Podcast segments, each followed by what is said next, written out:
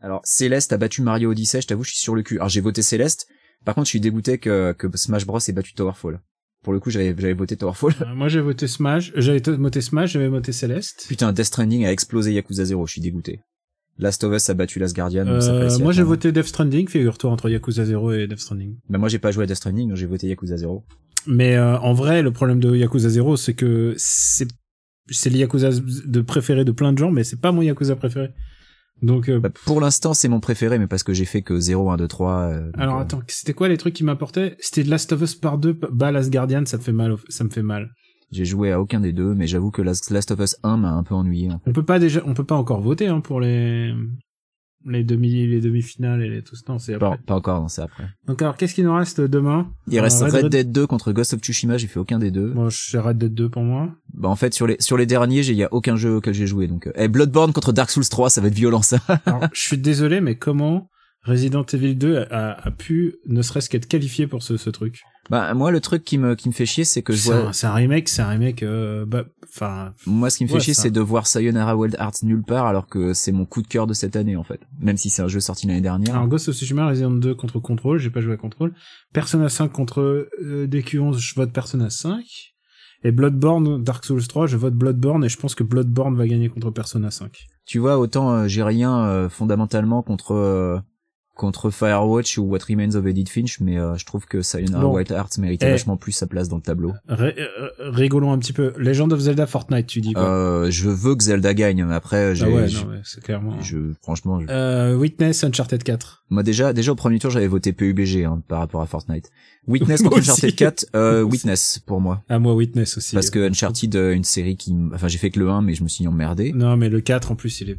pff, le 4, D'où- il m'a saoulé. Doom Subnautica, j'espère que Doom va pulvériser Subnautica. Alors, tu sais quoi? J'ai- J'ai j'ai beaucoup aimé Doom, mais Subnautica, c'est vraiment bien aussi. Hein. Je, Subnautica, j'ai désinstallé au bout de 3 heures tellement je me faisais chier, quoi. Over Ah ouais, d'accord. Mais je moi, me suis fait moi, chier j'ai moi, j'y ai crever, joué. J'ai joué sans doute le triple de ça, mais mais par contre, je, je trouve ça vraiment pas mal Subnautica. Mais moi, je me suis fait chier à crever, quoi. J'ai trouvé ça nul à chier. Vraiment.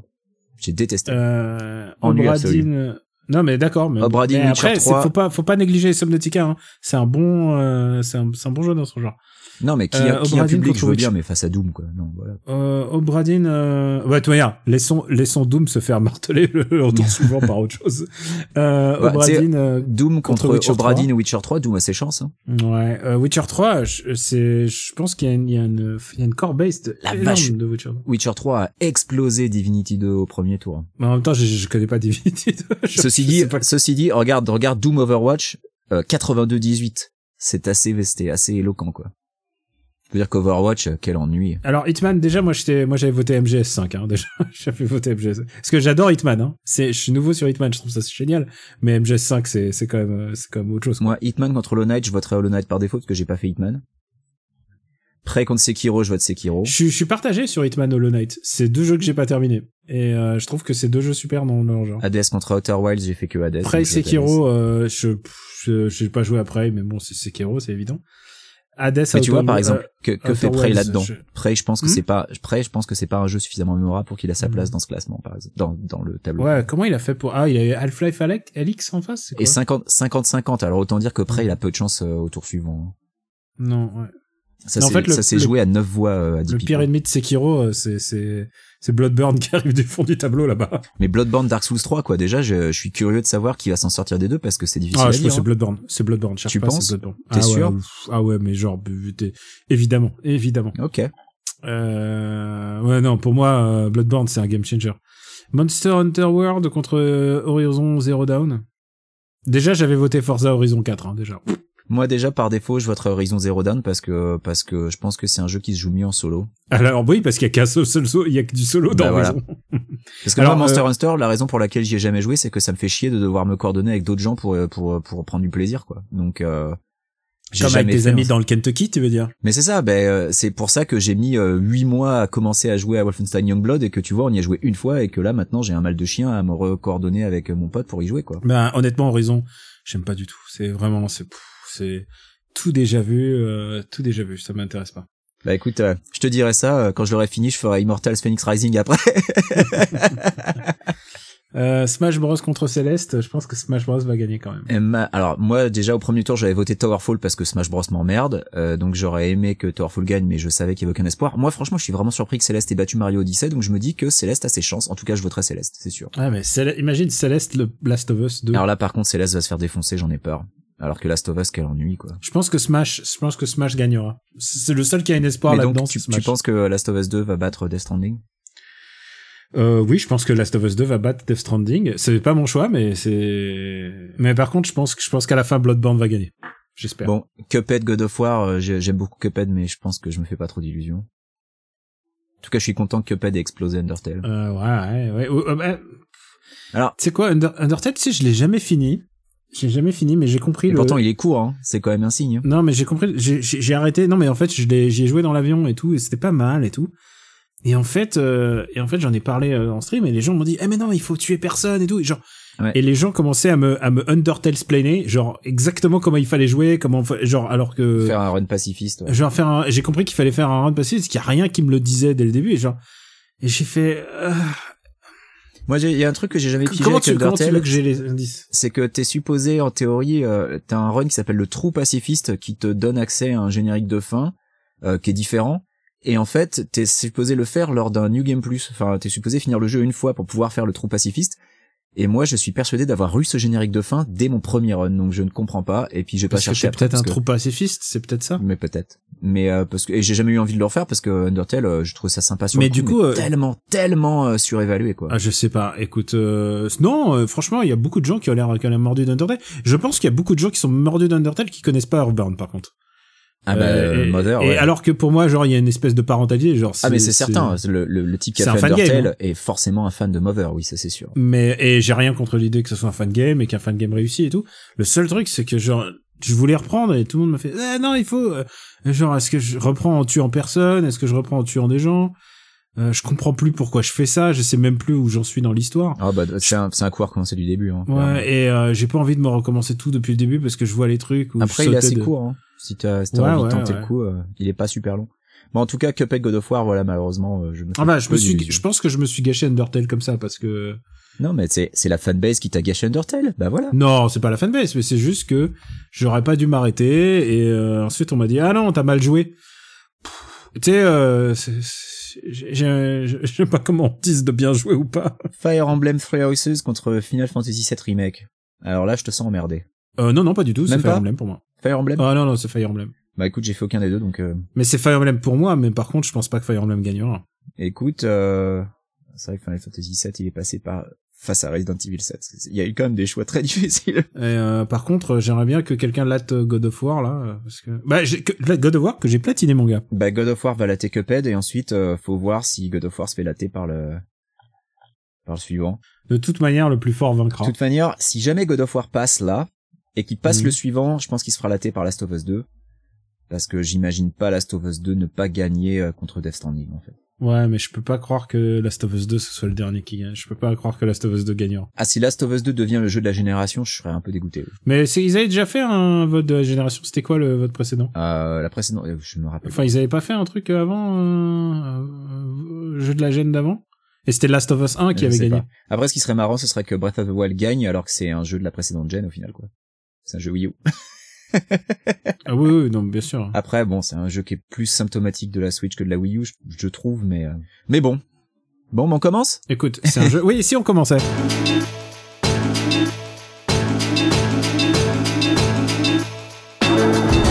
C'était pas mauvais, c'était très mauvais. Voilà, exactement. Reprenons. T'as pas une gueule de porte-bonheur. Vous savez, les avis, c'est comme les trous du cul. Tout le monde en a un. Bienvenue tout le monde à After Eight épisode 121. After Eight, c'est le talk show qui déconstruit la pop culture. On y parle de tout, ciné, comics, séries, bouquins. Et aujourd'hui, on va parler d'un peu tout. Parce qu'on est de cette humeur-là, n'est-ce pas, mon ami Benjamin François, à l'autre bout du globe Salut Daniel, salut les auditeurs. Un peu tout. Alors, je sais pas, j'avais l'impression qu'il y avait une petite thématique parce que j'ai quand même On regardé quelques films euh, un peu par ta faute, euh, même si Ouais. euh, je, je les ai globalement appréciés. Alors, voilà, voilà ce qui est... on, pousse le high concept encore plus loin. Vu qu'il n'y a pas de film qui sortent, et Benjamin François avait envie de rire. Comme, euh, comme Oui. une pulsion, comme quelqu'un qui a besoin de rom-com soudainement. J'avais très très envie de rigoler. Et du coup, euh, il m'a demandé c'est quoi les comédies à voir? Et donc, je lui ai envoyé une liste de comédies à regarder. Et en lui disant, euh, voilà ce que je te recommande par ordre de préférence ou par... Ouais. Alors Voilà, je peux ouais. dénoncer, hein, il y avait pas que du bon dans la liste que tu m'as donnée, donc j'ai sélectionné un peu quand même. Non, mais je peux même m'auto-balancer. Je t'ai même mis, euh, je te conseille aussi Divorce Club dedans. Voilà. Et quand Euh, j'ai vu Michael Youn euh, sur la la fiche, j'ai dit de non. Michael Youn. et, et ce qui est génial, c'est que tu m'as cru. Tu, tu m'as cru. Genre, je t'ai dit c'est bien. Ouais, mais je l'ai pas regardé quand même Et encore. tu l'as, tu l'as pas regardé? Non, mais en plus, eh, mais attends, attends, faut, faut quand même que je sois, je sois honnête. Je me suis rattrapé en disant non, non, je déconne. Surtout, perds pas de temps à ça. Mhm. C'est vrai. N'est-ce pas? C'est vrai, c'est vrai. Tu tu as ri et ensuite tu as dit non, c'est- c'était une blague. Donc voilà, on va faire, euh, on va faire. euh, Il y a des gens qui ont des backlogs de, de jeux, il y a des gens qui ont des backlogs de de séries. Nous, on a fait des backlogs de films et euh, et puis on bah on peut parler un petit tout petit peu de nos actus. Est-ce que tu as des ch- des choses à raconter? Qu'est-ce qui t'est arrivé ces deux dernières semaines? À part euh, À part les produire la moto de la moto de qui déjà? Euh, bah écoute, euh, oui, à part la, la moto de qui déjà, euh, pas, pas grand chose en fait ces deux dernières semaines parce que euh, il a beaucoup plu. Euh, chose qui arrive deux semaines par an. Bah là, c'était les deux semaines où il a beaucoup plu, donc du coup, euh, je pouvais encore moins sortir, donc du coup pas d'arts martiaux, donc je suis resté chez moi. Donc c'est pour ça peut-être que je suis resté à regarder des comédies françaises. Tu vois, l'ambiance s'y prêtait. Je ne vais pas chialer pour toi parce que tu sais très bien que en, en météo, euh, tu es largement avantagé. Ah par oui, oui, oui, non, non, mais je te demande pas de pleurer. Hein. Tu sais, la semaine prochaine, il refait 25, hein, donc, euh, donc Oui, euh, voilà. pas de 25. problème. Oh, l'hiver est rude chez toi. Oui, voilà. Oui, et, et en plus t'es lu- t'es t'es sur l'hémisphère nord, il faut pas faut pas oublier quand même. Euh, c'est absolument dégueulasse. Et euh, pour ma part, bah écoute, j'ai continué à regarder euh, WandaVision Ouais. euh, que tu que tu n'as pas encore regardé. que je n'ai pas encore regardé, non. Tu sais, moi, en série Marvel, je suis encore à la saison 2 de Jessica Jones. hein. Je sais que ça sert à rien, les séries Netflix, mais en fait, euh, quand on avait commencé... Alors, euh, tu sais que tu peux les regarder maintenant puisqu'il y a l'accélérateur sur Netflix. Tu peux regarder vitesse x2, x3. oui, c'est vrai. Du coup, elles, ont, euh, elles ont enfin leur rythme, leur rythme normal. Et puis il y avait, et tu sais quoi, il y a vitesse x2, x3, x4, et il y a ensuite il y a x Marvel. Et le- le- l'accélérateur x Marvel, c'est tu regardes le premier épisode, tu regardes le dernier, et, tout le reste ne sert à rien. Je pense que c'est ce que je ferais pour Iron Fist saison 2. Ah mais euh, ah oui, ah non, fais, fais, oh, surtout fais ça. Surtout fais ça. Parce que Benji, les gens ont peur pour toi, parce que t'es t'es un complétisme un peu malade. Mais Jessica Jones, c'est ce qui est balèze. Alors déjà, j'ai même pas terminé Punisher, mais je me disais, je vais pas imposer ça à ma femme. Donc, elle voulait regarder un truc, donc on a commencé Jessica Jones. Et au bout de deux épisodes, il y avait toujours pas de méchant, il y avait toujours pas de d'histoire bien définie. On savait toujours pas ce qu'on regardait. Elle a dit, ok, on arrête. Et du coup, on s'est mis à regarder autre chose. On, a- on s'est mis à regarder Cobra Kai. Donc tu vois, et, et on a bien gagné au change parce que Cobra Kai, Eh pour ben, le coup, c'est écou- vachement bien. Écoute, on se chauffe pour notre épisode. On va faire un épisode Cobra Kai. On va faire un épisode Cobra Kai. D'ailleurs, j'ai j'ai euh, j'ai vu euh, Karate Kid 1 2 3 puisque en fait Karate Kid 1, je l'avais vu il y a 25 ans, j'en avais aucun souvenir et le 2 et le 3, je les avais jamais vus. Donc maintenant, je suis à jour. J'ai pas regardé le 4 ni le la version Kung Fu hein, je vais pas pousser le vice jusque là. la version Kung Fu. Mais alors, tu sais quel est le point commun entre Cobra Kai et la version Kung Fu? Non. C'est que Will Smith, c'est producteur. Il oui, produit. c'est euh, vrai, ça j'ai vu, ça j'ai Ouais. remarqué. Mais en revanche, euh, la version Kung Fu, il y a pas de karaté dedans donc ça, ça bon moi tu veux, c'est- Il y a pas de karaté. ça ça, se passe, ça se passe pas dans le même pays. Il y a pas Pat Morita. Il y a pas Daniel Larusso. Genre, il y a zéro point commun. Voilà. Déjà que déjà que Karate Kid 4, euh, j'ai dit bon c'est Hilary Swank à la place de Ralph Macchio, pourquoi pas, mais le seul point commun c'est Pat Morita, bon allez je zappe. Mais euh, moi, moi, je regarde tout Pat Morita. J'aime Pat Morita. Je trouve que c'est un et on en on en a On en reparlera, dans- Daniel. On fera un épisode sur Oh, Cobra ouais, Kai. Mais mais c'est une Quand belle on sera à histoire. jour. C'est- une belle histoire. Oui, mais je suis sur le point de finir la saison 2 et tu sais Alors, quoi nous, on l'a fini hier, la saison 2, donc t'inquiète pas, on se, on, se- on se tient là. ça se boit, ça se boit comme du petit lait. Ah, c'est tellement euh, bien, euh, j'ai envie de les Ça a la durée d'un épisode d'Hélène et les garçons, mais c'est 6000 fois mieux. hein. Ouais, euh, non, c'est vraiment, vraiment très, très cool, Cobra Kai, donc, euh, Donc euh, voilà. Et que- quelle est du coup, euh, c'est quoi ta série de couple puisque bah, en ce moment, c'est Cobra Kai. Ah, Voilà. D'accord, c'est Cobra Kai. En ce moment, c'est Cobra Kai. Euh, avant ça, on s'était refait tous les X-Files. Et, euh, Da- Oh là, ouais. Ouais, ouais, ça, on avait, euh, on a, on a bien, on a bien euh, charbonné sur, sur X-Files. Euh, on Et toi, t'es fait... un vrai fan d'X-Files en plus. Ah, moi, je suis un fan absolu d'X-Files. Et la saison 11 est, est vraiment bien. Euh, et je sais pas pourquoi tu rigoles. ça, j'ai mal, j'ai mal. Ouais, bah non, je sais pas pourquoi tu rigoles. La saison 11 est vraiment bien pour le. Bah parce que ça m'a fait chier, euh, parce que X-Files, ça m'a fait chier. Je crois qu'à partir du moment où ils ont commencé à faire un film au ciné, qui est un long épisode et qui était genre vers la saison 7, Après la 5. Après la 5, oh là là, tu vois, en fait, c'est pire dans mes, que dans mes souvenirs. Et du coup, j'ai fait, non, c'est, pas possible, c'est, ça traîne trop en longueur. Bah, pas... monumentale erreur, parce que la meilleure saison de tout le show, c'est la 6. C'est juste après le Ah film. non, Bah, si. je l'ai vu, hein, je l'ai vu la saison 6, mais pour moi, ça m'a, ça, ça m'a ennuyé. Et aussi, il y a une certaine non-maîtrise du russe. J'ai envie de dire, euh, Kr- Krychek, ça, ça m'a toujours, ça m'a Mais toujours Krychek, il est pas russe. Là, il est pas russe, oui, mais ils essayent de faire croire qu'il est russe et tout. Ils lui font, ils lui font parler un faux accent tout pourri et tout. Mais non, mais Et genre- il a jamais été russe, faut, C'est faut normal aussi, qu'il sache faut pas aussi savoir un truc, c'est que je regardais, euh, je regardais les séries, euh, cette série-là, en tout cas en VF à l'époque, Ouais, moi aussi. hein, puisque puisque c'était la, la trilogie du samedi, comme il disait. Et euh, ça, ça nous rajeunit pas tout ça. Mais Euh, la saison 11 qui est sortie il y a deux ans est vraiment super bien. il y a deux ans? bah ouais. Ah, t'as Avec, t'as euh, vachement suivi l'actu, toi. Hein. Donc ils Ah ont non, sorti une saison du- 10 il y a cinq ans, et Ouais. ensuite ils ont refait une saison 11, série limitée. euh, il y avait 10 épisodes il y a deux ans, Et avec les mêmes acteurs ou... avec les mêmes acteurs. Oh là là. et la saison ça- 11 est vraiment super bien.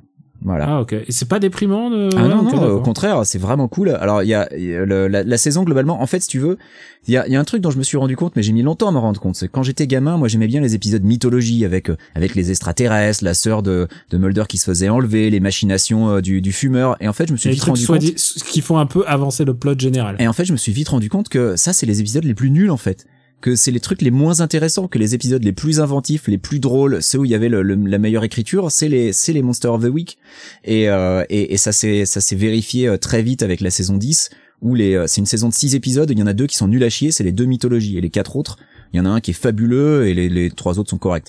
Et là, pour la saison 11, c'est exactement pareil. Le premier et le dernier, c'est de la mythologie, c'est pourri, et tout le reste, c'est génial.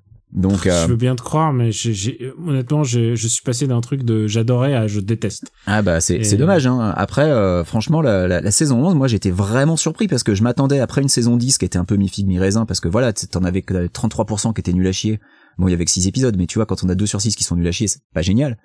J'avais très peur pour la 11 et en fait non la 11 est vraiment vraiment cool. Donc euh, bonne surprise en ce qui me concerne.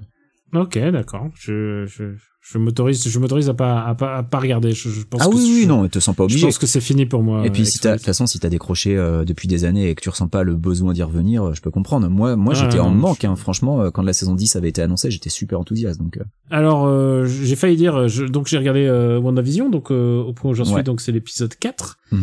Et, euh, et je suis, je suis à la fois intéressé et perplexe euh, de la manière dont, dont se déroule le show. Je veux pas spoiler à personne, mais en même temps, c'est une série Marvel, donc ils, ils essayent de raccrocher ça à, au MCU. à la, myth- à la mythologie Marvel, exactement. Mm. Et moi, le problème, le problème, s'il y a un problème, c'est que je connais, je sais exactement ce qui arrive à Wanda euh, dans les comics. Et ce qui arrive à Wanda dans les comics, c'est pas très joli. Alors, juste pour savoir, euh, j'ai cru comprendre qu'en fait, ça se déroulait entre Infinity War et Endgame, c'est ça? Euh, ça se déroule à plusieurs époques, je À dirais. plusieurs époques, d'accord. Ouais. Euh, Donc, Il y, a, y a plusieurs, euh, il y a plusieurs marqueurs temporels. D'accord. Alors moi, j'ai une question. En fait, j'ai rien vu. J'ai vu euh, juste un trailer. Euh, J'aimerais savoir si c'est plus inscrit dans le MCU que les séries Netflix. Donc ça, ça doit pas être dur, mais surtout plus que Agents of Shield, où il y a quelques références discrètes euh, au MCU. Est-ce que c'est vraiment inscrit dans le MCU ou est-ce que euh, est-ce que pas tant que ça Alors le truc, c'est le, enfin parce que c'est c'est une série à twist, parce que c'est une série qui ne qui qui au début se présente comme comme un sitcom et comme une parodie de sitcom. Ouais. Et euh, voilà, ça c'est le c'est la base. Bah, disons Mais que quand fur- tu connais les pouvoirs de Wanda, tu te doutes un peu de ce qui est en train de se passer. Ouais, ouais, les pouvoirs de Wanda, les pouvoirs de, que les auteurs ont donné à Wanda, c'est-à-dire Ouais. euh, c'est- enfin, les pouvoirs de Wanda, ils, ils ils sont aussi puissants que ce qu'on a besoin dans dans l'histoire. quoi. Ouais. Et euh, et oui, non, par contre, c'est full MCU, c'est full MCU, c'est genre on dit les noms, euh, on dit les on les les personnages, euh, et voilà, c'est full full full MCU. C'est comme si c'était il y a des guests et tout? il y a des guests et tout. Ah, et il y a un il y a une guest qui va te faire très plaisir. Ah d'accord. Bah écoute, je Il y vais. a une guest qui va te faire très très plaisir parce que je sais que tu adores cette actrice. D'accord. Bah écoute, on verra bien.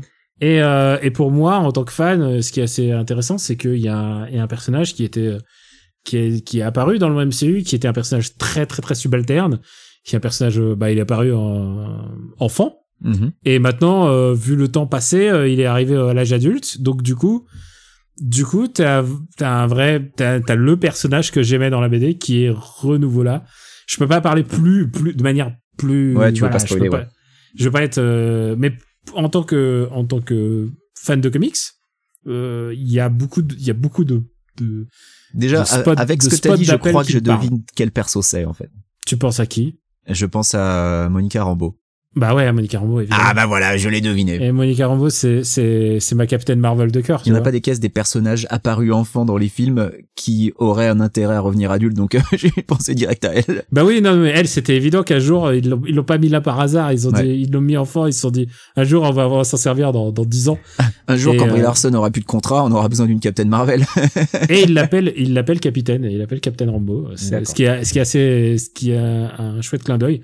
Maintenant, euh, je croise les doigts pour que, pour que ça aille dans une direction convenable, dans le sens convenable, c'est-à-dire que, euh, moi, tu vois, j'ai beaucoup d'affection pour Wanda et je, je pourrais pas supporter qu'il, qu'il fasse un truc horrible, qu'il fasse un, qu'il fasse ce qui lui arrive dans la BD, en fait. Dans les BD. T'aimerais pas qu'ils en fassent euh, House of M et, ce qui suit derrière Je veux pas qu'il en fasse à House of M. En ce moment, dans la BD, son statut est, elle est considérée comme une traître à sa nation. Elle n'est plus considérée comme une mutante. Dans la BD, hein, j'entends. Très très Krakoa en ce moment. Elle est très très Krakoa. Elle est, elle est, euh, elle est considérée comme la deuxième plus grande. Euh, euh, elle est euh, le Menace. pas menace. Elle est le deuxième plus grande criminel au peuple mutant. D'accord. Bonne ambiance. mais oui, oui, oui. bah, euh, Ah, faut dire que vu son passif, oui. vu oui, son passif, c'est genre, elle est, elle est, il elle est deuxième. Ah, je sais pas comment prononcer C'est qui le ça. premier du coup? Bah c'est euh, c'est ce qui s'est passé euh, Decimation Day, euh, c'est ce qui s'est passé euh, au tout début du run de. Oui, non, mais qui est premier Qui est la première menace en fait? Je suis curieux parce que elle, comment ça se fait que ce soit pas elle la première menace Ah, parce que elle, elle, a, elle, elle aurait tué que un million de mutants, que un million de mutants. Ah, Voilà. alors que l'autre on a tué plus. D'accord, je tué vois qui 15 c'est millions, alors, le quelque numéro chose 1. comme ça. Je vois qui est la numéro 1. Donc euh, voilà, voilà. Donc du coup, euh, du coup, mais ça fait quand même d'elle une, une criminelle et quelqu'un qui, d'après le statut, son statut dans le monde mutant, et euh, quelqu'un qui est, qui est coupable, Mort, ça va. qui est coupable de génocide. Et, euh, et, et est-ce que j'ai envie, est-ce que je, est-ce que je pense que ça ira dans une telle noirceur en série? Non. Mais, euh, mais qu'est-ce qui nous dit qu'ils vont pas faire genre une série et puis ensuite en faire une autre série pour, euh, pour, euh, pour relancer le perso encore une fois? Moi, je sais pas. Je, je suis, euh, je je suis dans l'expectative. Je suis intéressé. Il y a beaucoup de choses qui sont faites pour me plaire là-dedans. Et, euh, et, et en tout cas, je suis perplexe pour tous les gens qui vont découvrir ça, en fait, qui vont découvrir ça et qui vont. Je suis intéressé par savoir les réactions des gens, en fait. Donc, euh, si vous êtes sur notre Discord et que vous regardez WandaVision et que c'est une série, je rappelle, uniquement sur Disney+. Oui. Tout à fait. Donc euh, voilà, euh, c'est la première série Marvel et je crois que la suivante, ça sera Falcon et euh, Et Winter Soldier. et je Winter crois bien. Soldier et ça commence je crois en avril donc ou mars avril donc euh... bah encore euh, tu, tu sais quoi on regardait on regardait les séries avec madame et elle me fait mais il devait pas avoir un film Black Widow qui devait sortir mais mais c'est une question que je me pose, hein, c'est qu'au bout d'un moment, comme comme il y a de la continuité un peu partout, ils vont bien être obligés de les sortir les films quoi. ah Donc, je pense euh, que Black Widow ils peuvent le mettre au frigo assez longtemps ouais, Black Widow, je pense qu'on s'en fout, mais, euh, mais il Black se Widow, déroule semi dans le passé semi dans le machin Bla- Black Widow, ce que je comprends du trailer, ça se déroule entre euh, Infinity War et Endgame, et c'est censé être introduire la nouvelle Black Widow du coup. Moi, c'est ce que j'ai compris du trailer. Et c'est hein, censé euh, introduire une nouvelle Black Widow. Et surtout, euh, bah, Black Widow, elle est, comme elle a pas d'enfant, elle est morte. Euh, dans, Ouais. euh, c'est ça, hein, c'est son, Comme elle a pas d'enfant, c'est un monstre, alors elle s'est suicidée. elle s'est suicidée. Rappelons-le, c'est, c'est, c'est la Quelle morale de. Endgame qui est horrible. Genre, C'est vraiment horrible. c'est, je pense que de tout Endgame, c'est vraiment le truc qu'ils ont vraiment foiré. C'est, elle, Ah, elle a mais- même mais pas droit, elle a même mais- pas droit à des Mais obsèques. c'est ça, elle est, c'est une, elle est oubliée quoi. C'est Ouais, incroyable. c'est, c'est dommage, hein, parce que c'était vraiment un des persos les plus cool. hein. Bon. Euh, euh, ça va me déprimer rien que de parler de Endgame. mais euh, mais écoute, euh, si tu écoute, je suis impatient que tu, tu te mettes à WandaVision parce que ça vaut le coup de le suivre au jour le au jour le jour plutôt semaine après semaine puisque j'aime bien cette j'aime bien j'aime bien en fait c'est le rendez-vous de la semaine en fait c'est un truc que je, un truc que j'affectionne et j'aime pas trop la, la diffusion Netflix qui est toutes les séries en même temps. Ah, en Mm. partie puisque on est dans le les séries. Euh, je- Euh, tu, tu sais que t'es un peu un cas isolé parce qu'il y a plein de gens qui sont vénères de devoir attendre semaine après semaine et qui voudraient tout s'envoyer. Ah Donc, mais euh, alors, euh, eh, eh, c'était comme ça quand j'étais petit. Et moi j'aime bien ça.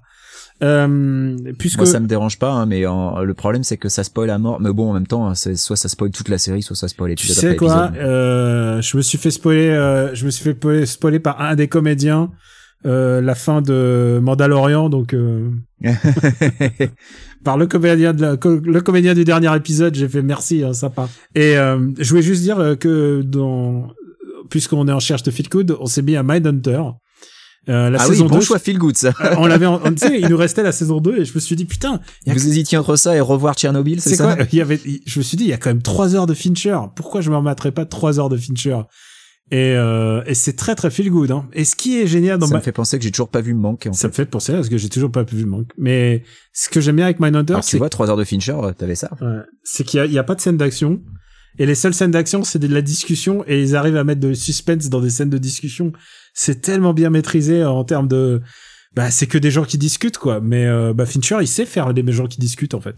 Puis surtout, il y a caféine dans Mindhunter, donc. euh, Il ressemble un petit peu, c'est vrai. Euh, Est-ce que ça serait pas le bon moment pour passer à notre vrai sujet? Ah, on avait un vrai sujet. On a un vrai sujet? Ouais, C'est parti. Allez, jingle. Mon seul problème, c'est que j'avais mis beaucoup de soin à mettre sur pied ce petit jeu pour McLean. Vous avez caché un plan bien huilé. Ouais. Et bah, puisqu'il est si bien huilé, ton plan, tu sais où tu peux te le carrer. Alors Benji, euh, tu as décidé d'affronter euh, le, les recommandations de, de Daniel Andreev. Voilà, j'ai appelé ça mon MDR challenge en fait. MDR Challenge et je t'ai pas fait de piège. Je t'ai pas mis genre un... Euh... Enfin, à la base, tu m'en avais fait un, mais bon, tu, tu, as- tu as vite. euh, Non mais je t'ai pas mis les municipaux, je t'ai pas mis les municipaux 2. Je pense que les municipaux, j'aurais vu venir quand même, parce que je, j'écoute MDR quand même, tu vois. Donc, je- c'est pour ça que quand tu m'as dit Divorce Club, je me suis un peu méfié, mais euh, voilà. non mais Diversal était une blague, hein, je reprécise encore. Oui, oui, oui, oui. Et donc je me suis dit, écoute, vraiment, tout simplement noir, c'est mon, je pense que c'est ma comédie de l'année. Et euh, comme j'ai pas fait de top cette année, et pour, ah, est-ce que je sais pas si je l'ai précisé en fait dans un précédent After Eight, mais je vais le préciser maintenant. Euh, bah j'ai pas fait de top parce que en fait, euh, il y a plein de comédies qui sont pas sorties et du coup ça fait une année pas à moitié, mais ça fait une année à un tiers même. Et, et aussi mon top, il est supposé aussi se moquer de ce qui est nul. Et, Et ce ce qui qui est, fait un top 25 en plus. Est-ce qu'il y a eu 25 comédies cette année? Oh oui, il y en a eu 25, ouais, ça c'est. Il y en a eu 25 sorties. Ils ont réussi à en sortir 25. Ouais, putain. pas de problème, pas de problème. Ah, c'est vrai. J'oubliais que les cinémas ont réouvert à un moment chez vous. Ils ont euh, réouvert, ouais. mais aussi, surtout, euh, bah, à une, une par semaine, euh, on a eu euh, 12 semaines d'exploitation, tu peux t'imaginer qu'il y en a... Ok, ok, ok. Du coup, euh, enfin 12 semaines, je sais pas combien il y a eu de semaines d'exploitation. Donc du coup, euh, du coup, je voulais pas trop... euh, Enfin, tu vois, l'idée, c'est de pas tirer sur une ambulance. Voilà, j'aime pas ça, et, et je voulais pas me moquer, parce que c'est bien de se moquer d'une industrie quand elle est au summum, et qu'il y a des comédies nulles qui sortent et qui fonctionnent, et ça, c'est plutôt rigolo, et même salutaire de s'en moquer. Mais là, euh, je me voyais pas de me moquer de, de du cobu, euh, enfin, tu vois, de de les Mais blagues voilà. de- Pourquoi, pourquoi se moquer de comédie française quand on peut se moquer de Nicolas Blague Bedos sur. Twitter? Alors, hop, hop, hop, hop. Est-ce que maintenant, est-ce qu'il est trop tard maintenant qu'il ne ne nous écoute plus, qu'il n'écoute plus la critique, qu'il est focalisé sur son travail et grand bien, grand bien lui fasse. Écoute, grand bien lui fasse à Nico. Euh, est-ce que je peux, je peux raconter ce truc maintenant que Nicolas Bedos a glissé dans, dans mes. Ah bien, vas-y, raconte. J'ai fait, bon, ouais, j'ai fait une vanne sur un film que je trouvais tout pourri, euh, de, enfin pas tout pourri, mais vraiment, non. Si, plutôt tout pourri. euh, de- Tu peux dire tout pourri, allez. non, mais c'est pas que j'ai trouvé tout pourri, mais c'était vraiment, c'était, c'était confondant de prétention et c'était pas très drôle et c'était, Ah, Nicolas Bedos. euh, non, mais le film, hein, je, je- ouais, je, je me vraiment, je, Ouais, je ouais, parle que mais du le film. gars aussi. Et c'était Monsieur et Madame Adelman. Et j'ai fait une vanne, j'ai fait une vanne de snipe, mais vraiment genre gratuitement parce que je l'ai même pas classé dans, dans le top de cette année-là. Ouais. Et, et j'étais chez papa, et, et là, j'étais chez papa, et, j'étais dans son salon et je fais, merde, j'ai reçu un message de Nicolas Bedos. Et il voulait te, il voulait te, te péter ta gueule euh, derrière le prise unique? Non, il était très poli. Non, avec moi, il était très poli, mais il était vraiment blessé. Il était Oh, très, il était vraiment blessé. Il a dit euh, qu'il n'avait pas le droit à, à de Tu l'objectif. penses qu'il est auditeur fidèle de MDR et non, que je du pense coup pas. il je s'est senti pas, je pense- attaqué Je pense pas. Non, non, c'était pas MDR, c'était mon article. Ah oui, c'était avant. Euh, c'était le classement des 30, euh, des, des 25, des 25 meilleurs du pire des comédies françaises. Ah oui, donc en fait c'est c'est la- c'est un des films que genre t'as snappé en préambule mais que t'as pas classé derrière. Ouais. C'est ça Ouais. D'accord. Ça m'arrive parce qu'il y en a trop et parce que parfois j'ai pas envie et, et me taper un article, un paragraphe entier sur Monsieur et Madame Edelman, il y a peut-être d'autres trucs qui méritent. Mais tu sais que lui, je pense que ce qu'il a blessé, c'est que justement tu considères que son film méritait même pas que tu passes du temps à le casser. Elle aurait préféré. Non, euh, je sais pas, mais je l'avais vraiment, un cassage en je l'avais vraiment snipé, mais euh, mais ce qui est rigolo, c'est que le, le- deux ans après, pour son autre film, j'ai fait la même chose. J'ai fait juste une phrase. J'ai fait et euh, mais mais le mais c'est parce que j'ai pas non plus aimé. ouais, voilà. Mais et tu sais quoi, il y a des gens qui vont peut-être aimer mon truc. Les classements, c'est subjectif, tout ça, et mon classement. Et on va le voir aussi. À part le marbre. Non, mais Le les marbre, comédies que je t'ai recommandées, par exemple, il y en a, il y en a que, il y en a, on va voir, peut-être t'as pas aimé. Euh, On va voir. Mais, mais là, en l'occurrence, il était, il était, il était pas fâché que il avait pas le droit à l'objectivité parce que euh, tout ça n'était que fiction, mais, euh, mais voilà. euh, on- Il était blessé, quoi. Il était blessé, et puis, euh, et puis que finalement. euh, sa comédie, elle était mieux écrite que les, elle était plutôt mieux écrite que les autres. Ça, c'est, c'est une phrase que je cite texto. Putain, faut, faut quand même avoir des, des putains de chevilles pour écrire ça. plutôt mieux écrire que les autres et, euh, et et plutôt mieux réalisé que les autres. Et tu sais quoi? Je je j'ai bon évidemment j'ai pas répondu mais mais euh, mais euh, mais voilà j'ai pas répo- j'ai pas répondu. J'ai je je dis que Franchement, t'aurais pu répondre OK vu. non, non, non, mais euh, alors d'abord il, il a dû voir les petites virgules vues, mais par contre le truc c'est que c'était euh, c'était beaucoup plus long. euh, le message est beaucoup plus long que que ce que je viens de résumer. Hein, J'ai j'ai résumé que quelques lignes. Euh, Le summum de l'insulte, le vu et pas de réponse. Ouais, ouais, je sais pas. Non, tu sais quoi? Mais en plus, euh, je me mets à sa place. Ça doit être dur de prendre des critiques, mais en même temps, il a aussi plein de trucs critiques positives. Euh, c'est pas, euh, enfin, je veux dire, euh, quand tu veux, si tu montres un film au cinéma, t'es sûr que tu vas avoir des critiques. Enfin, je veux dire, euh, je, je, je pense qu'il, je pense qu'il a un vrai problème. Il a un vrai problème narcissique. Il, a- scoop, scoop. Il a un vrai problème d'ego. Et, euh, et la critique est difficile à encaisser pour lui. Tu sais, euh, c'est con parce que After Eight est critiquable, tout est critiquable, genre. euh, Non mais puis on est critiqué. Le, le truc c'est euh, euh, évidemment qu'il y a, y a toujours des gens qui vont pas aimer ce que ce que ce que ce que que d'autres font et il y a des critiques négatives sur After Eight euh, qui parfois euh, euh, sont pas forcément fondées. Il y en a d'autres qui sont fondées et, euh, et euh, l'important c'est pas se braquer. Euh, Je, je m'imagine pas envoyer un message à un type qui a fait une critique négative d'un de nos podcasts. Je me dis bon bah peut-être que c'est que c'est pas pour lui ou peut-être que effectivement on a fait un truc pas bien. Oh, et puis même, et puis même, ça, peut- et, et quand bien même, peut-être euh, tu répondrais, mais le, le truc c'est que, euh, ce que je veux dire, c'est qu'After Eight est beaucoup plus petit que que, que n'importe quel film de non mais Nicolas évidemment mais le- Genre, le- on est vraiment, on est vraiment pas grand chose. Genre, c'est pas pour nous mettre à une, à une, genre, on, on, on est un podcast. Déjà, déjà, ça, voilà, ça cloisonne un petit peu. On est un truc un peu plus niche quand même. Genre, on est beaucoup moins, on n'est pas, on n'est pas exposé, on est moins exposé qu'un film, quoi. Et, euh, et, et de fait, de fait, on a, un- et, et puis un autre truc, c'est qu'on a, on, on a aussi euh, beaucoup de d'échos positifs. On a aussi des gens. C'est ça, c'est ça que je suis en train de dire, c'est que on préfère focaliser sur les trucs positifs.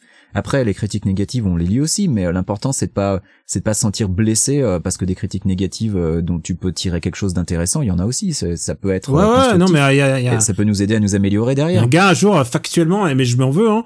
Il m'a factuellement, il m'a repris sur sur euh, j'ai j'ai confondu euh, Ju- Justice Smith et Jaden Smith et genre et, et c'est vrai Ouais, je en me plus. rappelle de ça, oui. Et c'est Ouais, vrai ouais, en bah plus, je croyais qu'ils étaient frères. Non, mais je croyais vraiment qu'ils étaient frères. Je croyais que c'était le troisième. Ah, j'étais je que persuadé aussi que Justice Smith était un des enfants. mais je croyais que c'était le, le troisième frère comme les frères Summers, Alex Summers, Scott Summers et il y a un Gabriel Summers, euh, le, frère, le frère de Cyclops et Avoc. Tu sais, on a trouvé 20, 30 ans plus tard qu'il a un frère.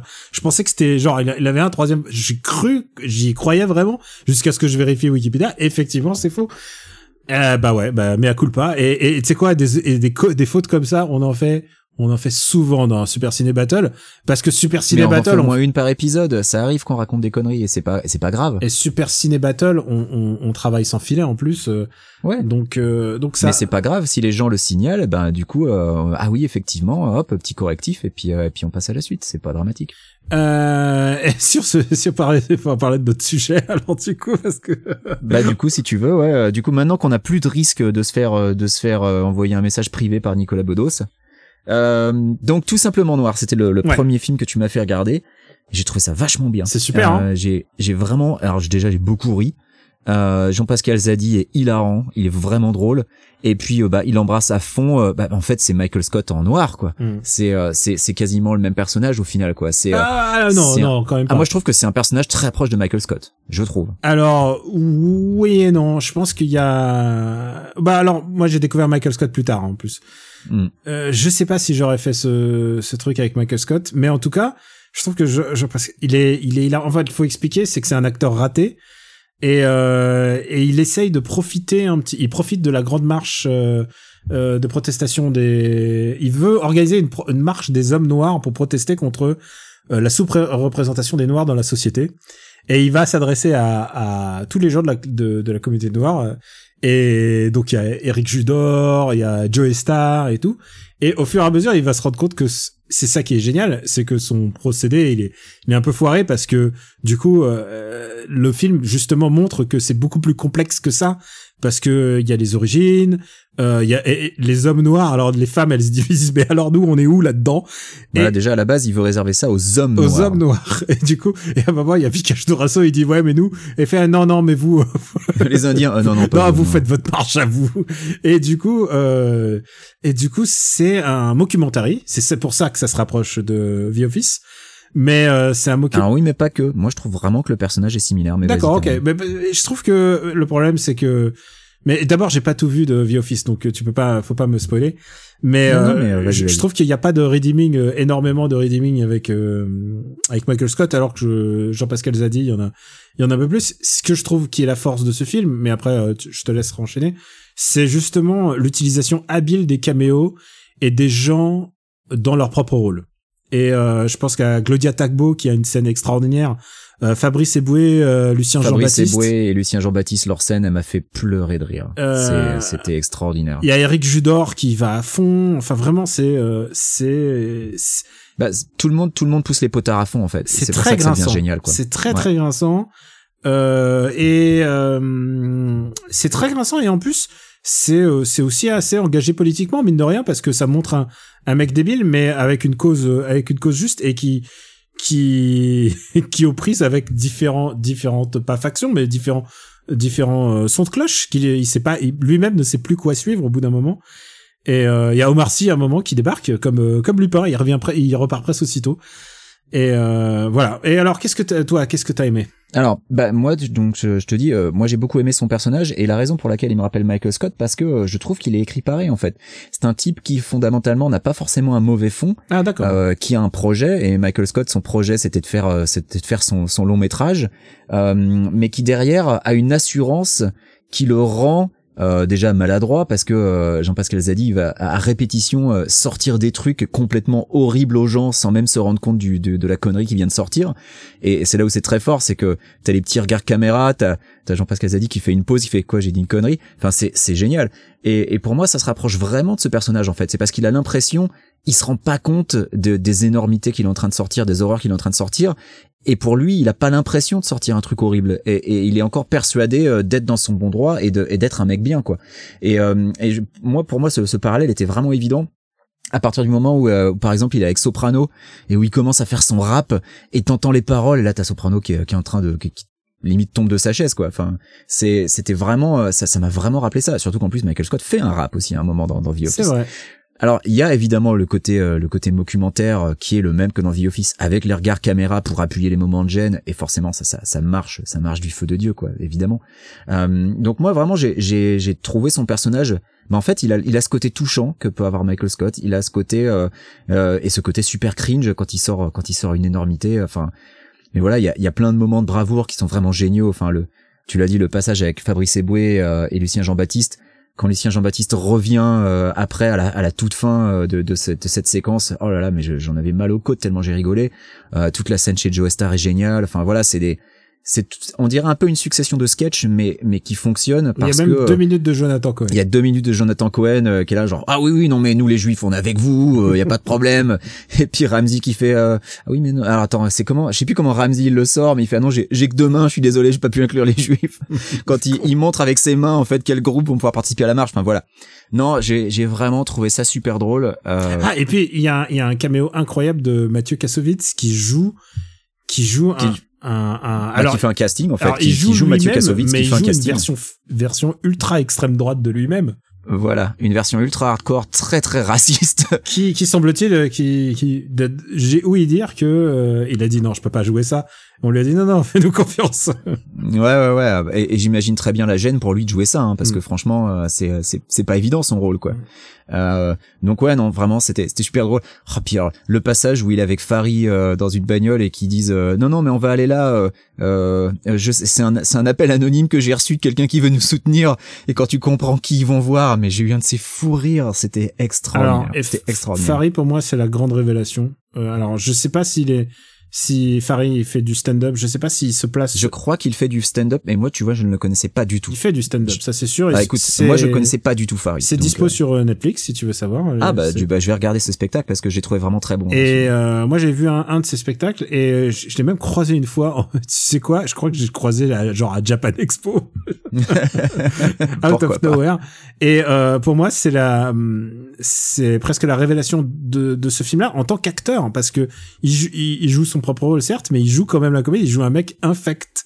Ah, il joue un mec dégueulasse. Franchement, cette scène où il, il fait signer le, le script de Black Dentist à Jean-Pascal Zadi et où Jean-Pascal lui dit putain, je suis en train de signer un truc, je l'ai même pas fait lire à mon avocat. Je dis, attends, tu veux mettre un avocat entre toi et moi? Un avocat entre toi et moi? Allez, signe. Tenez, maître. Voilà, mais alors ça, mais c'était, mais c'était tellement bien. Et il Et le mec, regard perdu de Jean-Pascal Zadi à ce moment-là. était- Et moi j'aimerais bien qu'il joue plus de la comédie ce mec-là parce qu'il est vraiment, Ah non, il a du talent, ça se voit.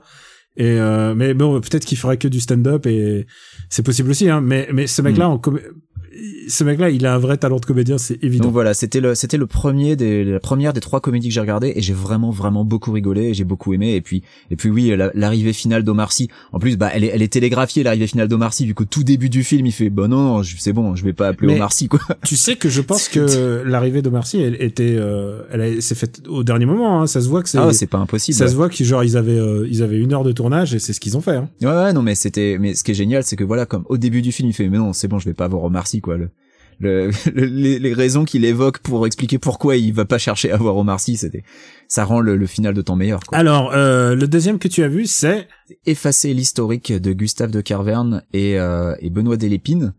Et, euh, et donc, euh, je sais que je te l'ai dit euh, en, je te l'ai dit en privé, mais euh, c'est le premier film que je vois de, de Carverne et Delépine. D'accord. En fait. Et- et Je- alors- J'en avais vu aucun autre d'eux. tu as de la chance parce que t'es tombé sur un des plus accessibles. Et, euh, et oui, euh, potentiellement, et pourtant, j'ai quand même réussi à rester sur le bas-côté de la route et à pas du tout accrocher à ce film, en fait. Alors, qu'est-ce qui t'a pas Est-ce que le côté doux rêveur, ah, est-ce que c'est parce que tu as manqué la crise des gilets jaunes et que du coup, comme euh, ce film repose un peu là-dessus, euh, t'étais pas du tout impliqué Alors c'est vrai qu'il y a un fond de gilet jaune euh, que j'ai partiellement manqué parce que j'étais quand même j'étais venu en France au mois de janvier pendant la crise des gilets jaunes et j'avais vu les gars sur leur euh, sur leur rond-point.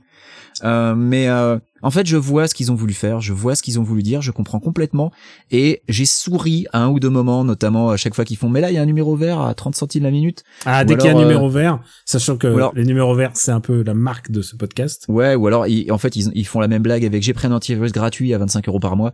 Enfin voilà, il y a Ah, dès que c'est une blague un peu tech, t'es t'es dedans. Mais je, je comprends ce qu'ils ont voulu faire, ce qu'ils ont voulu dire, mais en fait, je suis, euh, j'ai eu l'impression d'être devant Steak une nouvelle fois. Steak, qui est un film que j'ai vu une seule fois, que j'ai détesté, que je suis vraiment mais complètement resté à côté, et je, je sais en vous réécoutant en parler avec papa que vous m'avez donné envie de lui redonner sa chance et peut-être de le voir sous un sous un nouvel angle, de, de lui donner une nouvelle chance. Et en fait, ce, que- ce qui m'a posé problème. Non, mais euh, la première fois que je l'ai vu, Steak, j'ai pas aimé, hein. Ouais, non, mais justement, c'est parce que tu as dit ça que ça m'a donné envie de redonner sa chance à Steak. Mais tu vois, j'avais l'impression de revivre Steak, en fait. Au bout de 20 minutes de effacer l'historique, j'avais envie d'arrêter. Euh, je, je me faisais chier, en fait. Je m'ennuyais profondément, même si je, je repérais bien les trucs qui étaient un petit un petit peu loufoques, comme notamment quand elle, quand rencontre sa voisine la première fois et qu'elles sont dans le jardin et que tu vois, il y a des meubles dans le jardin et qu'ensuite la voisine reçoit euh, toute une communauté de musulmans pour faire la prière chez elle. Et là, je dis, mais attends, mais qu'est-ce qui est en train de se passer? Je, vois bien ce qu'ils ont essayé de faire et vraiment je comprends hein, ce qu'ils ont essayé de faire mais mais je me suis pas amusé du tout à une seule seconde alors peut-être que je m'attendais à un autre genre de comédie si tu veux et euh, en fait ça m'a vraiment euh, je me suis emmerdé en fait c'est ça le problème c'est que c'est pas ce que c'est pas ce que j'attendais alors peut-être que j'attendais la mauvaise chose et c'est pour ça que je suis resté sur le côté et peut-être que si je le revois en sachant à quoi m'attendre je l'apprécierais plus mais je suis euh, voilà comme avec Steak j'ai eu l'impression d'être laissé sur Alors, le bas côté de la route il faut et juste. si tu me dis que c'est le plus accessible C'est un un des peu plus pour accessibles. les Je pense que I Feel Good est encore plus accessible. C'est leur précédent. C'est avec Ouais. Jean Dujardin. d'accord Et Bah, c'est Jean Dujardin qui est une espèce de euh, quadra euh, proto-sarkozyste qui débarque chez Emmaüs. Mais tu vois, tu m'as donné vachement envie de voir le Dain. Euh, qui est un autre Dupieux avec Jean Dujardin pour le coup et euh, parce que j'ai plus jamais rien vu de Dupieux après Steak en fait ça m'avait vacciné. Ah ouais? Mais ça m'a donné envie euh, ce que ce que t'en disais donc euh, écoute peut-être que je redonnerai sa chance. Et euh, ah oui un, un truc aussi euh, c'est pendant tout le film euh, il fallait que je me convainque que c'était Blanche Gardin parce qu'à chaque fois j'avais l'impression de voir Marina Foïs Ah ouais je me disais putain mais on dirait que le rôle a été écrit pour Marina Foïs mais en fait euh, Ah non, non, c'est clairement Gardin, Blanche Gardin qui a, qui a participé. hein. ouais ouais non mais c'est Blanche Gardin mais elle le joue comme Marina Foïs en fait donc Et j'étais en là gros, genre l'histoire, c'est que c'est trois, pers- trois personnages qui sont liés par, euh, par le destin parce qu'ils sont tous, ils ont tous un besoin d'effacer l'historique. C'est-à-dire, euh, il y en a un, so- son ado, on lui fait un, un bullying euh, on lui fait du bully à l'école. Euh, il y en a une, on lui fait une chantage à la, c'est Blanche Gardin, À la on, lui- sextape. on lui fait un chantage à sextape. Et la dernière, euh, Elle est conductrice en VTC et en fait elle a que des notes à une étoile et elle comprend pas pourquoi elle a que des notes à une étoile. Bah moi ça m'a fait rire quand il montre euh, vous avez beaucoup de gens pour pour pour donner des étoiles et la caméra elle bouge et tu vois toute une armée de mecs qui sont en train d'appuyer sur les boutons pour pour mettre euh, pour mettre ah oui en Inde. étoiles. Oui j'ai vu ça ouais. Oui. Oui bon euh, j'ai pas. Écoute je j'ai compris ce qu'il voulait faire mais je me suis pas du tout amusé en fait. Donc, En plus il y a des caméos assez rigolos. Oui euh, j'avoue euh, quand j'ai vu arriver euh, euh, Benoît Poulvord dans Livreur Deliveroo euh, complètement exténué et en panique en plus quand sa liste Deliveroo euh, se fait souiller par du café c'était assez drôle mais mais je sais pas je suis je suis resté à côté. Puis il y, a Vic- malheureusement. il y a Vincent Lacoste aussi. Vincent Lacoste qui commence à être un, un habitué de cet univers. Vincent Lacoste qui fait le maître chanteur à la sextape. Ouais. Donc effacer l'historique moins ta cam alors il nous reste encore à Ouais, j'ai pas du tout adhéré à FSL l'historique, euh, alors que, bah, euh, à ma grande surprise, alors que je m'attendais à être déçu, j'ai bien aimé Terrible Jungle. Euh, C'est vraiment trois films trois films de très différents quand même les trois. c'est voilà, c'est trois films qui sont tous les trois super différents et euh, et ouais, Terrible Jungle, en fait, euh, j'avais très très peur. Euh, je connaissais pas du tout Vincent Dodienne. Euh, Ah oui, parce que toi bon. toi zéro contact euh, Canal Plus enfin Canal Plus euh, TMC. Bah c'est oui, euh, quotidien hein. quoi. C'est les chaînes de télé euh, les chaînes de télé françaises c'est plus trop ma cam euh, et euh, alors je je connais ton amour immodéré pour euh, Jonathan Cohen euh, moi je le partage pas forcément euh, c'est-à-dire que je l'aime bien dans certains films je l'aime pas dans d'autres mais dans celui-là je l'ai trouvé très bon en, en capitaine de gendarmerie complètement incompétent euh, et puis euh, tous les autres gendarmes avec lui sont très bons aussi. Euh, Catherine Deneuve qui est complètement blasée et, complètement énervée d'être avec cette, cette bande de débiles et puis bah, Alice Belaïdi qui que j'ai trouvé super et puis ouais non de Dienne c'était vraiment une révélation quoi et même tous les tous les seconds rôles étaient cool non vraiment j'ai bien rigolé à Terrible Jungle et, et je, je m'attendais à être déçu donc euh, donc plutôt une belle surprise Alors, euh, juste pour resituer l'histoire, c'est l'histoire d'un mec qui se perd en, en, en Amazonie, en fait. c'est ça c'est un mec qui est anthropologue et qui veut enquêter sur une tribu euh, Qui est un peu, qui est un peu Euh, un tocard, c'est- qui est un peu un tocard. Ah, le mec est un tocard complet. Sa mère, qui est donc Catherine Deneuve, le considère comme un tocard complet. Sa mère, qui est aussi anthropologue, sauf qu'elle, elle a des méthodes un peu extrêmes en fait, et que lui, Elle, est- elle euh, est vieille, elle est, on va dire, vieille France. Ouais, elle est peut-être vieille école de l'anthropologie aussi. Je sais pas comment ça se déroule. Je connais pas très bien ce, ce, ce milieu, Euh, mais disons qu'elle fait des expériences dont on va dire la, la morale est un petit peu sujette à, à caution. Euh, et donc lui euh, veut enquêter donc sur cette tribu euh, supposément reculée euh, d'Amérique du Sud, euh, en Guyane d'ailleurs. hein, c'est en Guyane. Et, euh, et il rencontre donc il, il veut enquêter donc sur les Indiens Autopi et alors qu'il va à leur rencontre bah euh, il se rend bien compte qu'en fait il est euh, il est il se rend compte qu'il est incompétent au final et euh, il se rend compte que sa tribu euh, d'Indiens reculés est peut-être pas circulée que ça en fait. Et, euh, et donc, euh, elle débarque, Catherine Deneuve, et elle demande à, à Jonathan Cohen, qui est donc dans l'armée, l'armée française, de, Bah gendarme hein. hein? Il est gendarme. Il est gendarme. Il gendarmerie. demande de, ah, il est pas armé, ouais, il est mis, il est gendarme. Mm, mm. Il demande de l'aider à retrouver. Et alors, faut le, faut le dire, il y a presque deux films en un. C'est-à-dire, t'as le film avec Dodienne, C'est ça. qui va rencontrer Alice Belaïdi. T'as le film avec De Dienne où le, le comique est surtout sur euh, comment vivent les, euh, les, les utopies entre guillemets où euh, enfin c'est n'importe quoi quoi. Ils sont exploités euh, pour récupérer de l'or mais dans le même temps ils se shootent à une drogue qui est faite d'une manière absolument horrible. Ils manipulent du mercure à main nue. Enfin bon en gros la, la plupart des gags c'est comment ils font pour être encore en vie quoi. Mm. Et t'as les gags euh, Jonathan Cohen, euh, Catherine on va dire Jonathan Cohen, ouais c'est Jonathan Cohen qui fait le show quoi. C'est qui est une véritable moteur, qui est un véritable espèce de, de- de boulet de canon euh, de van. Enfin, je, je- ça ressemble à la fois à la BD franco-belge, à ça m'a rappelé OSS un peu dans le dans la dans la stupidité du un peu perso OSS. Il est, ouais, il est un peu OSS. Il est et il- tu sens qu'il donne beaucoup. hein. Tu sens qu'il est. ah oui euh, oui oui clairement Il donne. Alors ça, tu, ça par contre, tu as préféré à euh, effacer Ah l'historique. bah parce que j'ai ri, euh, c'est Hmm. c'est tout. Si tu veux, euh, moi quand je regarde une comédie et que je rigole pas, c'est pas bon signe quoi. Et, euh, et là, là non, j'ai rigolé vraiment, j'ai rigolé. J'ai rigolé à plusieurs reprises. J'ai rigolé euh, euh, quand quand il y a le, quand il se rend compte qu'un des autopiers québécois. Euh, j'ai rigolé, euh, bah ouais, euh, à la blague avec le mercure, à, la confection de la drogue. Et puis j'ai rigolé quasiment à chaque fois que Jonathan Cohen disait un truc, je rigolais quoi. Donc donc ouais, non vraiment gros gros client, gros client de, ce- de cette comédie. et là encore, je le dis, j'étais vraiment pas confiant en y allant. Donc Est-ce que tu veux que je te parle? Parce que je me suis dit je peux pas te laisser regarder des comédies et je me suis rattrapé je me suis rattrapé. Alors J'ai vu une j'ai vu une comédie aussi. J'ai vu une comédie qui s'appelle Merveille à Montfermeil. Oh là, euh, ok. Et alors Merveille à Montfermeil, c'est une comédie qui est qui est euh, réalisée par par Jeanne Balibar dont c'est le premier film.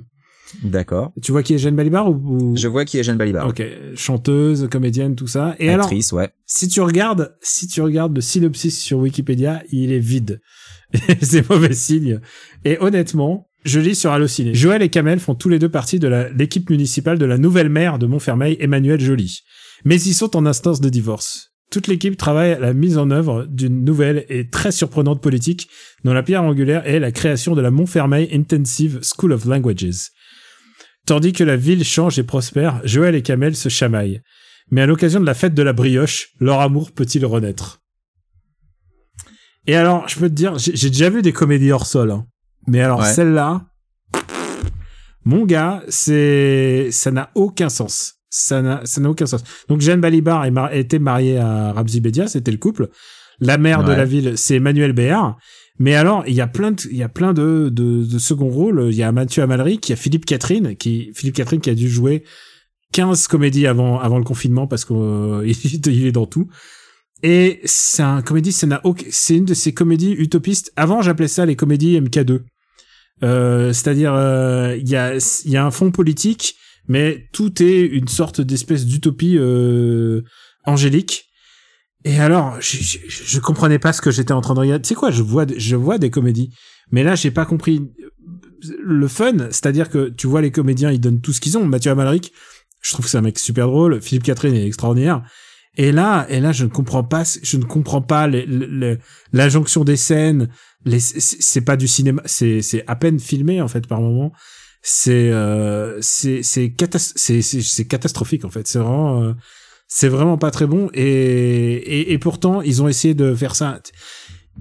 C'est plus c'est humaniste et plus c'est décevant en fait. J'ai l'impression, c'est genre plus on, se donne des ambitions d'humanisme et plus à la fin tu te fais. Euh, euh, c'est pas drôle en fait c'est c'est pas c'est c'est on a l'impression on a l'impression que ils, ils sont ils se kiffent que tous les comédiens ont genre ils ont appris quelques lignes et ils se sont dit ah putain c'est super bien on va encore en faire un petit peu plus et du coup ça fait un truc euh, un peu euh, j'étais un peu pas colère mais j'étais un peu j'étais j'étais vraiment attristé pour tous les gens qui qui sont impliqués parce qu'il y a pas grand chose que tu peux euh, que tu peux sauver individuellement dans cette dans cette comédie. Donc voilà, pour vous, j'ai vu euh, Merveille à Montfermeil. Je m'étais dit, en fait, pourquoi j'ai pas vu Merveille à Montfermeil en en salle? Il est sorti le 8 janvier et genre trois jours après, mon fils naissait. Donc tu vois, j'ai dû me dire peut-être si mon fils ne naît pas le. le... Ah oui, c'est pas récent, d'accord. Je croyais que c'était un truc récent. Moi. Ah non non, bah euh, récent. Ça fait il y a un an, un an jour pour jour. Hein. Ouais. Euh, jour pour jour. Non, mais voilà, tu m'as bien compris. euh, genre ça fait, Ouais, c'est un truc qui est sorti il y a un an et je me suis dit je vais rattraper quelque chose. Et euh, c'était pas bien. C'était c'était très difficile. Comme quoi, euh, Mais Daniel, tu sais que récemment, il y a une comédie qu'on a vue tous les deux. Laquelle? 100% bio. C'est vrai qu'on a vu 100% bio. Tu veux qu'on en parle ici? Eh ben, je pense que c'est l'occasion vu qu'on en avait pas parlé avant. Bah écoute, euh, 100% bio. Alors je sais pas, est-ce qu'on peut encore le- l'avoir en catch euh, sur le site internet de France 3 100% Euh, je bio. ne sais pas. 100% bio, c'est Fabien Antoniente euh, qui revient au firmament. Le site qui m'a fait lancer un VPN quand même pour pouvoir le regarder. Ah, si je pouvais faire ça pour regarder Wonder Woman. Cette merveille était géobloquée, donc euh, donc voilà. Et euh, bah c'est c'est euh, c'est l'histoire de c'est l'histoire d'un d'un basque qui a un mauvais caractère qui est joué par Didier Bourdon et il, et il joue le Qui est bouché. Il est bouché. il est bouché, Dans il le- joue le truc à fond. Et il voit la visite de sa fille euh, qui est euh, sa fille qui doit lui annoncer une heureuse, un heureux événement. Et, euh, et malheureusement pour eux, il y a aussi son son mec qui débarque et son mec malheureusement est vegan. Voilà. Le gendre est vegan. Et, euh, et du coup, euh, ben, il va lui, il va l'un va lui faire bouffer du tofu et l'autre va lui faire des foies, va lui faire manger du foie de veau. Euh, voilà, il y a vraiment une scène de baston de comme ça quoi. Genre Et tu Et sais alors, quoi faut préciser que le, le gendre ne se contente pas d'être vegan, il est aussi insupportable. Il est insupportable Il mais alors il J'avais faut envie de alors, le tuer pendant tout le il film. faut le dire, faut le dire, le genre est, est quand même inspiré des faits réels, il est inspiré d'un mec qui s'appelle Max Besnard dans la vie. J'allais le dire, vegan et insupportable. hmm. tu tu m'as tendu, perche.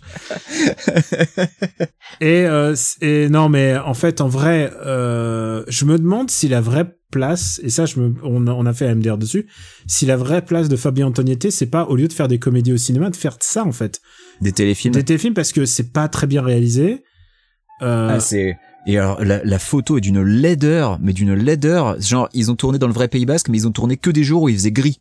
non, mais c'est enfin, très très laid. hein, C'est très très. Mais C'est les, d'une mocheté les quoi. plans, Oh les là. plans réalisés, tu sais quoi euh, euh, Tu sais, j'ai déjà réalisé des films amateurs et j'ai l'impression que c'est pas, c'est pas vraiment beaucoup. ouais, C'était pas vraiment beaucoup plus élaboré que ça, quoi. C'est ça. Ils ont ils ont juste eu le budget pour avoir un drone pour certains plans en hauteur et c'est tout quoi. Ouais, ah ouais, ça par contre le drone ils l'ont utilisé. hein. Et du coup c'est, c'est Mais c'est pas. En plus, il y a, il y a des problèmes d'écriture parce que t'as l'impression que le montage est fait un peu n'importe comment parce qu'il y a, il y a des moments où t'as l'impression que les personnages se rapprochent un peu et en fait la scène suivante non ils se redétestent. Enfin, il y a vraiment, il y a un rythme vraiment très Je bizarre. crois que j'aurais aimé que Didier Bourdon soit un peu plus, un peu plus facho de la, de la viande, en fait. Je pense que ça manquait un petit peu de vrai fight pour que ce soit et drôle et qui est du piquant et du mordant. Et là, au bout d'un moment, euh, bah, moi, j'ai pas de référence, je regarde pas les séries France 3, mais t'as l'impression que c'est Louis la Brocante au bout d'un moment, quoi. C'est, ça, tu, sens que ça va à la vitesse de l'ennui, en fait. Et, euh, et je me, au bout d'un moment, je me suis ennuyé, en fait. Euh, à partir du moment où ils apprennent à peu près à se comprendre et à se domestiquer, bah tu sais que le film est, est terminé. Euh, C'est c'est comme euh, Bienvenue chez les Ch'tis. À partir du moment où ils se bourrent la gueule ensemble, ça y est, le film est le film est bouclé quoi. Ouais, en fait, je me suis très très vite ennuyé, mais c'est vrai que ma, ma détestation du gendre a fait que j'ai réussi à tenir à peu près. Parce que faut, faut quand même expliquer que le gendre, il se contente pas d'être vegan. Non, non, il est physiquement allergique à la viande. C'est-à-dire qu'à un moment, il mange un bout de viande et ensuite il va dégueuler pendant deux jours, quoi. C'est, euh, c'est pousser les potards, euh, là encore, c'est pousser les potards au maximum, mais, Mais ils auraient mais pu être pas dans le bon sens, être quoi. Alors euh, et puis j'ai été surpris parce que je connaissais pas Lolita Chama comme euh, actrice, mais en fait, euh, quand même m'a fait remarquer que c'est la fille d'Isabelle Huppert et je me suis dit ah. Et genre euh, après, tu euh, quand tu sais ça, tu tu la regardes et tu peux plus oublier cette cette information. C'est, c'est difficile comme début de carrière quand t'es la fille d'Isabelle Huppert de commencer dans du Antoniente Non, alors, euh, sur alors c'est 3. pas son début de carrière. Elle a déjà En tourné plus. dans, dans des milliards de films. euh, Bah c'est sa fin de carrière, Daniel, en tout cas.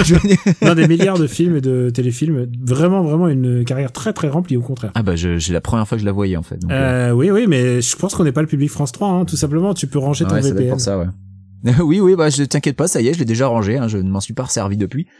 Mais euh, ouais, non, 100% bio, c'était vraiment, c'était vraiment mauvais du début à la fin, et euh, et puis jamais drôle, et puis pas beau, enfin il y avait rien. Mais c'est intéressant pour suivre la carrière de Fabien Antoniette. Un jour, on fera un spécial Antoniette et, et on en reparlera, je pense. Bah en fait, moi je pensais avoir vu beaucoup de sa filmo, et après avoir regardé sa filmo, je me suis rendu compte qu'il m'en manquait beaucoup, et finalement j'ai pas très envie de faire cette émission parce que ça veut dire qu'il y a beaucoup de films qu'il va falloir que je Ouais. me tape, donc euh, Euh, on va, on va d'abord finir par là, mon Luc, avant. ouais, le super euh, Antoniente Battle va attendre un peu, je pense. Hein. Allons, fais pas cette gueule. Tu peux pas gagner tout le temps, pauvre mec. Écoute, pourrieux. Pour moi, tu n'es qu'une merde de chien qui s'étale sur un trottoir. Et tu sais ce qu'on fait d'une merde de ce genre On peut l'enlever soigneusement avec une pelle. On peut laisser la pluie et le vent la balayer, ou bien on peut l'écraser. Alors si tu veux un conseil d'ami, choisis bien l'endroit où on chira. After Eight est un titre trompeur parce qu'à la fin, on balance nos recommandations. Et Benji, je suis sûr que t'as une reco. T'es pas comme euh, papa, tu, tu viens les mains pleines. Euh, pas toujours, hein, faut l'avouer, mais cette fois-ci, oui, j'en ai une. Euh, c'est un jeu vidéo, un jeu vidéo que j'ai terminé il y a peu de temps. Euh, alors terminé, euh, c'est un jeu qu'on peut terminer techniquement en moins de deux heures en ligne droite si on n'a pas envie de faire du scoring. Ça s'appelle Sayonara Wild Hearts. C'est un jeu vidéo suédois d'un développeur qui s'appelle Simogo et qui est disponible sur une foultitude de plateformes, c'est-à-dire qu'il est dispo euh, sur console, sur PC, sur Mac et sur mobile. Euh, en tout cas sur iOS, je crois pas qu'il soit dispo sous Android. Euh, mais c'est un, un un rhythm game. Et c'est un rhythm game qui a une direction artistique qui est vraiment super, tout en, en, en, couleur fluo, c'est-à-dire violet fluo, rose fluo, sur des fonds plutôt sombres. Euh, alors ça peut faire peur dit comme ça, mais euh, bah, faut le voir en mouvement comme on dit. Et c'est vraiment super, avec une musique, une, une BO extraordinaire, une BO que d'ailleurs j'ai acheté depuis. Euh, et ça raconte une vraiment chouette histoire. C'est basé sur le tarot, sur les sur les arcanes du tarot, et avec donc l'histoire d'une d'une jeune femme qui se retrouve lancée dans une une course folle à vive allure. Et alors évidemment, comme dans tous les jeux de rythme, il va falloir accomplir des actions avec le bon timing. ce qui est vraiment intéressant, c'est cette inventivité, puisqu'il n'y a, pas un niveau pareil que le, suivant. Il y a 23 niveaux au total. Et, euh, bah, comme je l'ai dit, euh, ça, peut se faire en, une heure et demie, deux euh, si on n'a pas euh, trop trop envie de faire du score, mais si on a envie de récupérer les médailles d'or, parce qu'on a un classement à la fin de chaque niveau, si on a envie de récupérer les médailles d'or, il faut un peu plus s'accrocher. Donc globalement, je dirais à peu près deux heures en ligne droite, une dizaine d'heures si on a envie de, récupérer les médailles d'or. Et, et, cette musique, cette ambiance, c'est un jeu qui est vraiment tripant. Et, et je pense que s'il y avait une version VR, je, je replongerais dedans immédiatement parce que ça, ça pourrait un peu s'y prêter. Euh, donc ouais, euh, que dire de plus Il euh, y, a, y, a, des niveaux qui sont des qui sont un peu du ray shooter. Il y a des niveaux qui rappellent un peu, bah, qui rappelleraient un Guitar Hero, sauf qu'au lieu d'être une frette de guitare, t'es es sur une moto. Enfin, non, vraiment, c'est c'est un trip à vivre et c'est vraiment super. je ne peux que le recommander. Euh, en plus, je crois qu'il coûte vraiment pas cher. Moi, je l'avais chopé, à, je l'avais chopé en solde sur euh, sur Switch à l'époque. Euh, sur Switch, ça tourne à 60 FPS, que ce soit en portable, en pas portable, parce que évidemment, c'est pas un jeu qui nécessite une machine de guerre. Donc, je ne peux que le recommander. Voilà, euh, ça s'appelle Sayonara Wild Arts. C'est sorti, je crois, en en 2019, euh, mais c'est c'est vraiment une super surprise et j'ai vraiment passé un très très bon moment dessus. À toi, Daniel. Pour ma part, euh, je vais recommander un bouquin. Euh, et je crois que je l'avais recommandé dans un Super Ciné Battle avant, et je l'avais recommandé surtout dans sa version originale qui était celle d'un article euh, publié dans le New Yorker. C'est un, un livre qui, qui s'appelle The White Darkness de David Gran. Alors, si vous avez entendu parler d'un bouquin de ma part dans Super City Battle. David Gran, un habitué du show, oui. C'est un habitué. Euh, j'avais j'avais longtemps, longtemps recommandé La Note américaine, qui est un de ses chefs-d'œuvre, euh, qui est une longue enquête euh, policière euh, basée sur que tu m'as offert, que je t'ai offert sur les la sur le le massacre des Indiens Osage et aussi la naissance du FBI. C'est un bouquin passionnant. Euh, vous en avez sans doute entendu parler parce que Lost City of Z euh, un de ses bouquins cultes a été adapté en, au cinéma et voilà, c'est un c'est un écrivain extraordinaire. Euh, qui fait souvent, qui est souvent basé sur la, ce qu'on appelle aux États-Unis la non-fiction, c'est-à-dire basé sur des faits réels. C'est des, c'est des livres d'enquête, des livres d'interview souvent. Euh, et oui, il recoupe des documents. C'est un vrai travail journalistique à chaque fois. Euh, L'année dernière, ils avaient ressorti le The Devil and Sherlock Holmes, le Diable et Sherlock Holmes, est ressorti aux éditions Sous-sol euh, l'année dernière. Donc il est sorti, je suppose, en plein confinement. Je sais pas s'il est sorti. Bref, euh, c'est un recueil de ces de ces nouvelles. Et là, The White Darkness, c'était un article qui a été publié dans le New Yorker, et c'est un article qui m'a bouleversé. Et je pense qu'il y a euh, rares sont les articles qui peuvent à tel point te toucher au plus profond de ton cœur. Euh, je me souviens exactement de l'endroit où je le lisais et je me souviens exactement la même voracité que j'avais à le lire et je me souviens exactement euh, à quel point il m'avait ému et qu'il m'avait troublé et que je, je pouvais plus euh, euh, j'en ai chialé. Voilà, c'était un, c'est un, un bouquin extraordinaire. Et aujourd'hui, il sort en français, donc euh, il y a plus, vous avez plus. Si vous voulez, maintenant, il est disponible, il est, il est disponible à la vente. Euh, il sort euh, plus précisément, il sort, il sort jeudi, donc vous allez, c'est à demain, donc vous pouvez filer dans votre, dans votre libraire. Et c'est aux éditions du sous-sol, encore une fois. Et de quoi ça parle? Alors, vous pouvez juste me croire sur parole de quoi ça parle euh, et que vous juste vous dise euh, que c'est extraordinaire, mais je vais juste vous dire le pitch. C'est l'histoire vraie euh, d'un d'un d'un militaire euh, d'un militaire britannique qui était fasciné par les explorateurs euh, de l'Antarctique et des, et des expéditions polaires et qui décide et qui décide de relier à pied une extrémité du continent à l'autre. Et et en fait voilà, il essaye de le faire ça en il essaye de faire ça en solo et ça raconte et ça raconte exactement euh, son histoire et ça raconte à la fois son histoire à lui mais c'est aussi ça raconte ceux qui l'ont fasciné c'est-à-dire ceux qui l'ont fasciné au siècle précédent euh, ça raconte les grands explorateurs et ça raconte aussi euh, tous les gens qui sont obsédés et qui ont une obsession de, de quelque chose. Et ça, je pense que David Gran, c'est quelque chose, quelqu'un qui saisit exactement ça. Donc, si vous avez l'occasion, White Darkness, évidemment, il est disponible, je pense, sur le site du New Yorker en anglais, si vous le voulez maintenant. Mais en français, il sera disponible cette semaine dans un beau bouquin avec euh, sa photo, son autoportrait qui s'était tiré lorsqu'il était en train de explorer, euh, lorsqu'il était en train de traverser l'Antarctique. C'est extraordinaire et je pèse mes mots. Voilà, si vous avez un bouquin à lire cette année, euh, faites, voilà, c'est ça. Et c'est assez court en plus.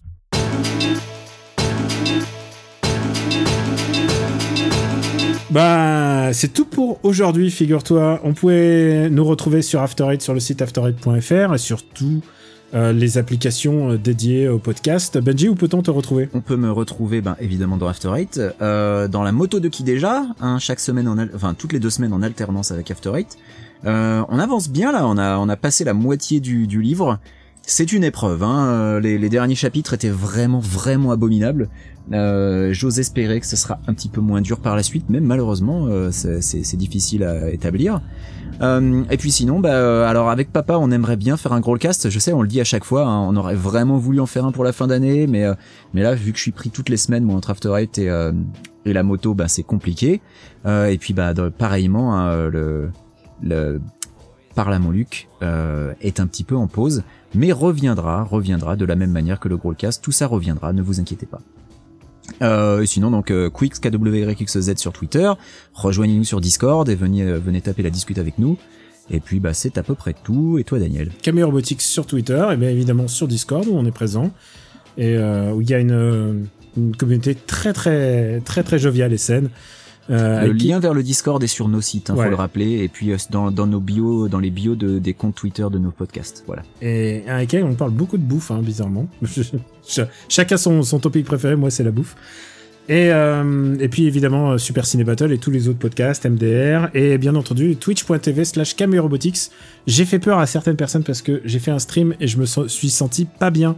Euh, j'ai eu un malaise en, en plein stream. Effectivement, quand on est quand on est parent, on récupère toutes les merdes de son enfant et les merdes, elles sont à, ré- euh, à retardement, c'est-à-dire euh, si la merde arrive mercredi, toi tu vas être malade vendredi et j'avais pas, je savais pas. Et j'ai été, euh, j'ai été malade presque en direct, figure-toi. Donc euh, voilà, ceux qui ont vu, euh, vu ça, je tiens à vous rassurer. J'espère que ça va ça mieux. va mieux. C'est pas, je suis pas encore, je vais pas courir le marathon demain, mais mais ça va, ça va un petit peu mieux. C'est juste, euh, c'est juste qu'il faut s'habituer à ce que ton gamin il ramène toutes les merdes du monde euh, à la Bah maison. écoute, euh, j'avais un ami dont la, la femme euh, travaillait en crèche. Alors autant dire qu'elle aussi, elle ramenait tout. Ah bah ouais, ça c'est sûr. Et puis, euh, et puis c'est tout pour After Eight. Il n'y a pas de, il y a pas de master list à retrouver sur le site internet. Voilà, c'est, c'est tout pour cette semaine. On a des idées déjà pour la semaine prochaine. On, on se frotte les mains et on vous remercie de nous suivre. On vous dit surtout bon courage où que vous soyez, quoi que vous fassiez. euh, si vous êtes dans les déplacements, dans les transports, si vous êtes confiné chez vous, on est toujours là pour euh, pour vous soutenir et puis et- et- éventuellement vous divertir. On espère qu'on qu'on qu'on fait au moins ça. N'est-ce pas, Benji? Tout à fait. On essaye. On, On, fait notre essaie, on mieux. fait notre mieux. On vous embrasse très fort et on vous dit à très très très bientôt. Ciao. Ciao à tous.